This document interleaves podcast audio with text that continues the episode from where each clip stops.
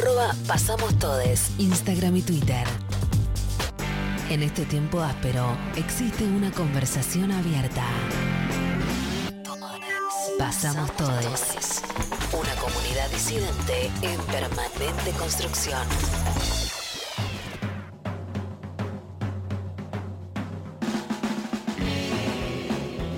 Aquí estamos en Pasamos Todes preguntándonos, ¿qué te calienta?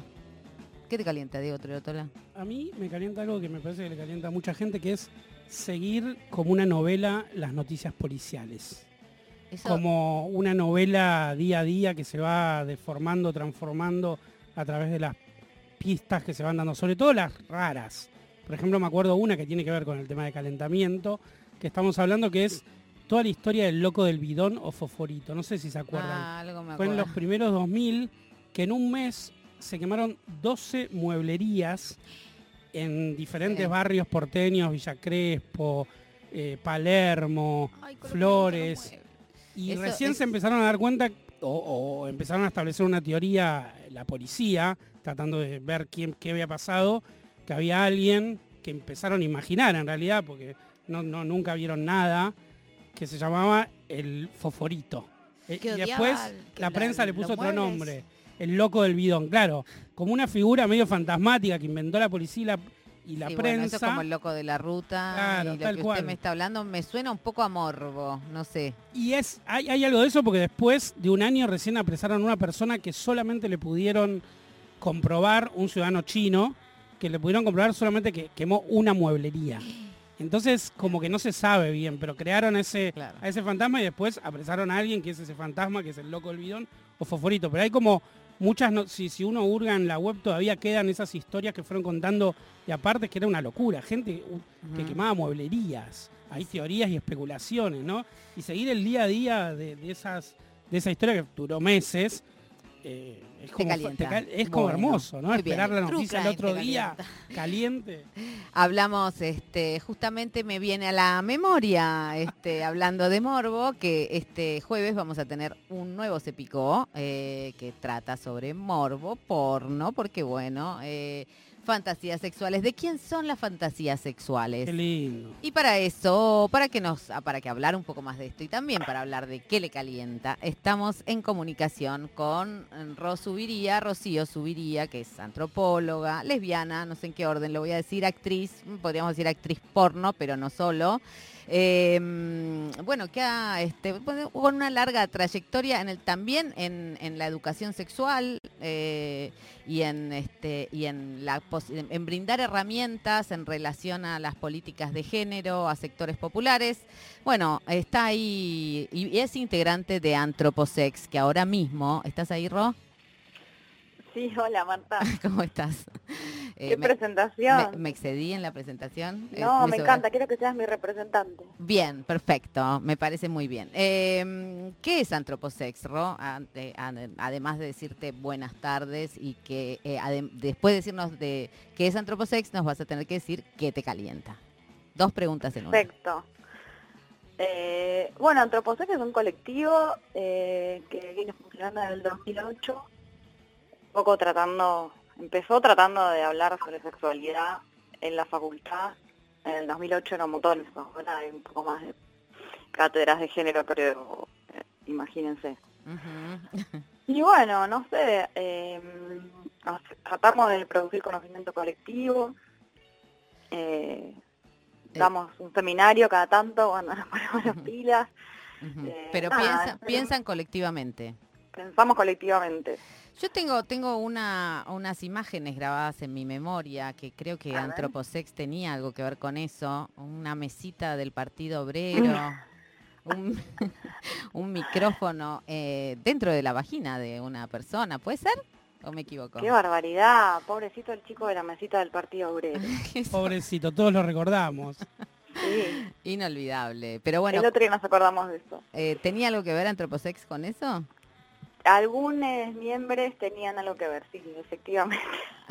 ¿Y cómo es que llega una, una performance post-porno a las facultades sociales?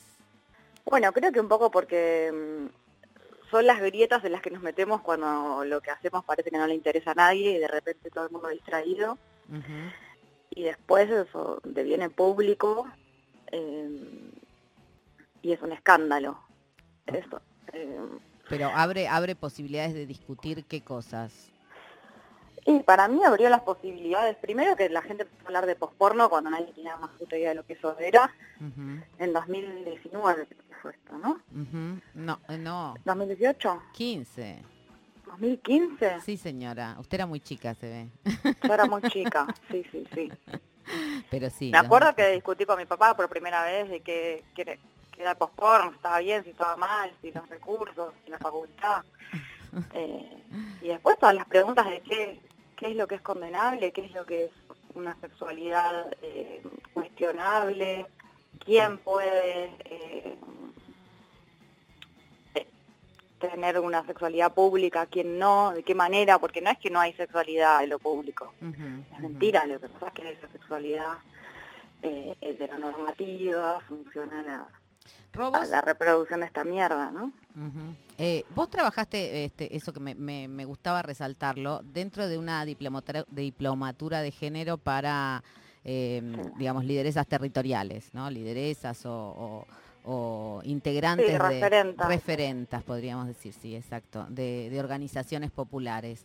Eh, ¿Cómo entra ahí, por ejemplo, los discursos de la sexualidad? Porque nosotras eh, y nosotros lo que nos queríamos preguntar también, porque parece que siempre que hablamos de posporno o de porno incluso, ¿no? Más allá de que todo el mundo mira porno y les pibis, más allá de que Rodrigo Marra los haya, este, Ramiro, no Rodrigo, Ramiro Marra los haya autorizado, eh, todo el mundo mira porno. Pero a la hora de fantasear, parece que las fantasías le pertenecen a una clase ya que por lo menos no tiene hambre, ¿no? Tal cual. Y este, ¿cómo, ¿y cómo es? ¿Cómo se habla de sexualidad, digo, dentro de los barrios populares? ¿O cómo se piensa, digamos, el acceso al placer también? Y a las fantasías. ¿Qué sé yo? Me parece que siempre que se abre una posibilidad de, de fantasear, digo, todos fantaseamos, ¿no? Como, me acuerdo de una de las clases que, que fuimos con Ro Castelli y llevamos, no me acuerdo, un, un batallón de, de juguetes y los pusimos todos en el escritorio, el docente y las facultades sociales, y todo el mundo se empezó a acercar, a preguntar, a tocar. Ujú. Después hicimos un taller de drag king, eh, y fue una cosa espectacular, porque está, cada una se puso a... ¿Qué es un taller de drag king? Un taller de drag king, un taller donde, la- donde un montón de personas, en este caso eran todas mujeres, cis, eh, sí creo que eran todas cis, eh, llevamos ropa y cuestiones para disfrazarse de una masculinidad y construir esa masculinidad una especie de actuación y performance de un rato. Y Ujú. empezás a hacerle preguntas a la otra persona que ya está vestida, qué sé yo, y ahí le ayudás a construir un personaje. Y, y fue muy muy hermoso porque después hicimos obviamente una ronda de reflexión y muchas decían que les había salido rápidamente hacer eh, a sus exparejas, a sus padres, como performar a todas personas que habían atravesado situaciones de violencia en general, venían atravesándolas, eh, y, y que les había parecido eh, bueno, nada, les había impactado un montón y, estaban como muy emocionadas, algunas muy contentas, otras eh, Asustadas. como, sí, total, como, ah, puedo hacer esto también, o sea, puedo ser un chongo del mal. Claro, una, una Eh, herramienta que te permite entender el género como una construcción, de que es apropiable Exacto. también. Ujú. Ro, acá. Eso también es una fanta. Digo, ¿qué pasa si yo soy un chabón horrible, que homófobo? Total. No sé, por algo te pasa también. Total. Hola, Ro, buenas tardes. Acá Eugen Murillo te Hola. saluda. ¿Cómo va? ¿Cómo estás, Eh, otra de las cuestiones que también laburan un montón en Antroposex es el tema de la fiesta. Mm. Eh, a mí ahí me gustaría saber también desde qué enfoque, digo, como también en, en un sentido de, eh, de activismo, ¿no? Que también dentro de la fiesta, aunque a, a veces se pueda perder la cabeza o se pueda estar en... También hay un trasfondo político re importante. Claro. No, bueno, no sé, eso lo hablamos un montón. Eh, nosotros de, un tiempo hasta acá empezamos a organizar la Terra Fest, que ahora tendría que salir otra este año, Em, y lo pensamos un montón, o sea, cómo se construye un espacio donde, eh, partiendo de que no existen los lugares seguros, y tampoco eso es lo que nos interesa, pero sí un espacio donde la gente pueda eh, disponer del espacio, de, sus fantas, también montar sus fantas, em, y que no sea un espacio para la violencia. Lo que pasa que dentro de la precariedad constante en la que vivimos, y creo que eso es este como una lucha denodada en un punto, em, es como se, se torna difícil fantasear, ¿no? Este, yo me acuerdo, por ejemplo, Esther Díaz, que es parte de nuestro elenco habitual, en, em, en 2001, que es un poco la, época que se nos viene a la memoria un, montón eh, por diversas razones, en parte por la, razón del hambre y de la crisis económica, escribió un cuento con, este, con cartoneros, ¿no? Ella tenía fantasías con este, los cartoneros que pasaban por abajo de su ventana en San Telmo. Y eso, eh, digo, por un lado es disruptivo y por otro lado te aparecen como todos los fantasmas de clase, ¿no? Como toda la fetichización de la pobreza, de los negros y qué sé yo. no sé, es como que se torna eh, difícil, además de que la precariedad en sí torna difícil cualquier salida, mm, cualquier imaginación política, sexual y etcétera. ¿Cómo, ¿Cómo lo ves o cómo te parece que dialoga la posibilidad de que la fantasía irrumpa dentro de escenarios de crisis y de chatura política también, no? Bueno, justo estamos en un contexto de mucho empobrecimiento, ¿no? De la imaginación política. Me parece que, digo, nos parece, porque todo lo que estoy diciendo lo estamos hablando eh, todo el tiempo en Antroposex.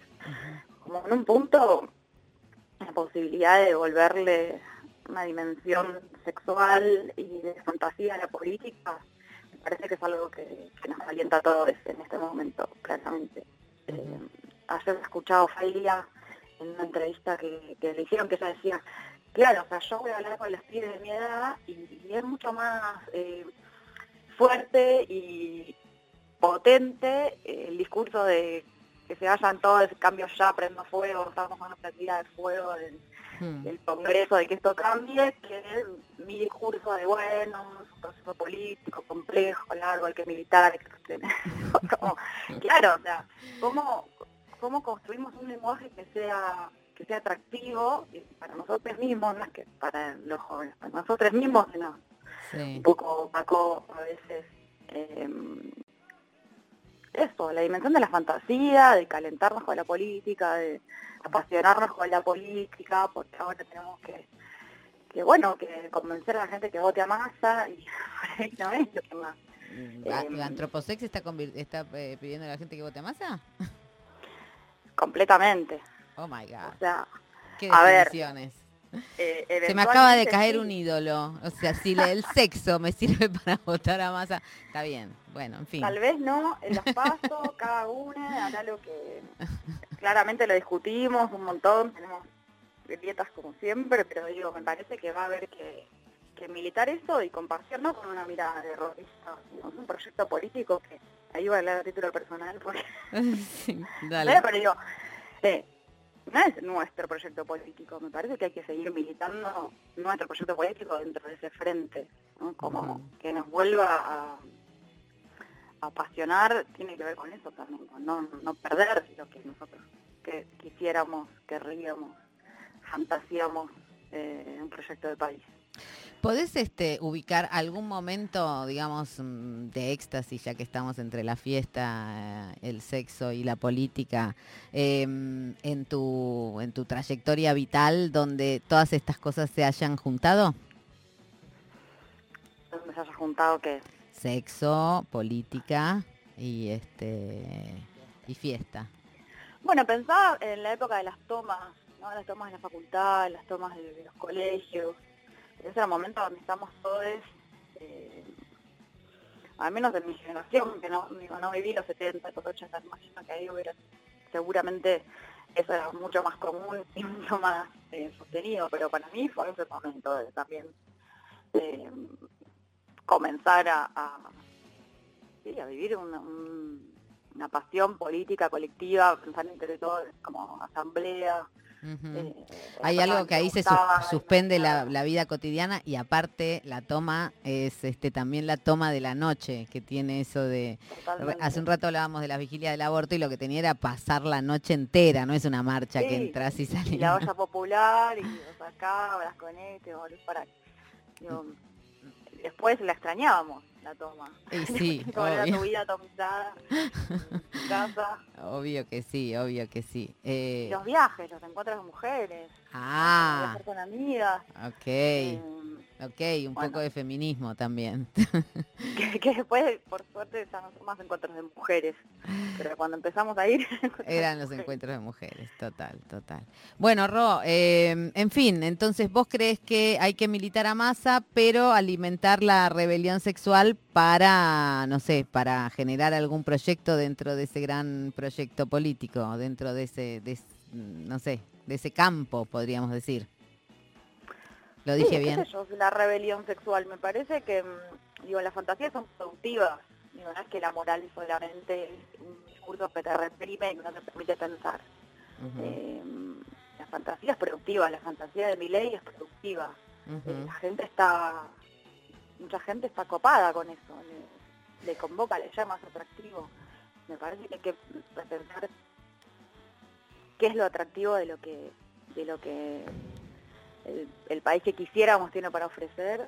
Eh, que eso tiene que ser colectivo, tiene que ser, eh, porque también está la fantasía individual, eh, que también que también es productiva y que también está buenísima, eh, pero tratar de que eso no sea capturado por, por, por la fantasía de consumo, ¿no? que es sumamente empobrecedora, digo, también estamos todo el tiempo lidiando con la fantasía de confort, sobre todo también cuando te falta confort, me imagino. Claro. ¿Cómo articulas eso políticamente? No lo sé, tampoco tenemos respuestas. Muy- Vamos a tratar no, de total. las. Las dejamos colgando las respuestas eh, y sobre todo las preguntas para que sigan saliendo otras y nos encontramos el jueves en la tribu Mostra a las 19.30 en, en este... Perfecto, pues no sabíamos la hora. Perfecto, listo, queda, queda la invitación cursada. 19.30 en la tribu Mostra van a estar los compañeros de Antroposex y este, algunas eh, invitades, algunas invitades más eh, para disparar esta conversación entre el pánico moral, que también lo alienta bastante la derecha, más allá de que se puebla de fantasías de exterminio. Entre ellas está la de exterminarnos a nosotros, ¿no? Eh, entre Ojalá el que pánico vaya sexual. el chico de la mesita del Po también. Eh, ay, qué lindo Hay que invitarlo, hay que invitarlo. Sí, sí, hay que ubicarlo. Supongo que te- hay que buscar Estoy. ese nombre. Busquémoslo. bueno, muy bien. Te mandamos un abrazo. Muchas, gra- muchas gracias por atendernos en este domingo de inauguración de gasoducto eh, y nos vemos el jueves. Un beso gigante. Gracias a ustedes. Besos. Para quienes están del otro lado y no saben qué se picó, ese es un ciclo de conversaciones que venimos haciendo desde Pasamos Todes. Este sería el capítulo número 3. Ujú. Eh, se picó son conversaciones, contradicciones. Contradicciones, problemas e intensidades en conversaciones organizadas. Bien, esas son las siglas de eso. Lo pueden buscar en Instagram y ahí está toda la data para... Sí, para y ir. además pueden buscar en, pa- en Pasamos Todes, arroba Pasamos Todes en Instagram o en Pasamos Todes en Spotify, eh, el podcast de primera, la primera conversación que ya está ahí disponible para quienes no pudieron ir y quieren seguir pensando y dialogando con ese podcast. Así se calientan un poco para la que viene. Exactamente, a ver si se pica o no se pica. Y bueno, hay maestros y sirvientes. Así dice Depeche Mode.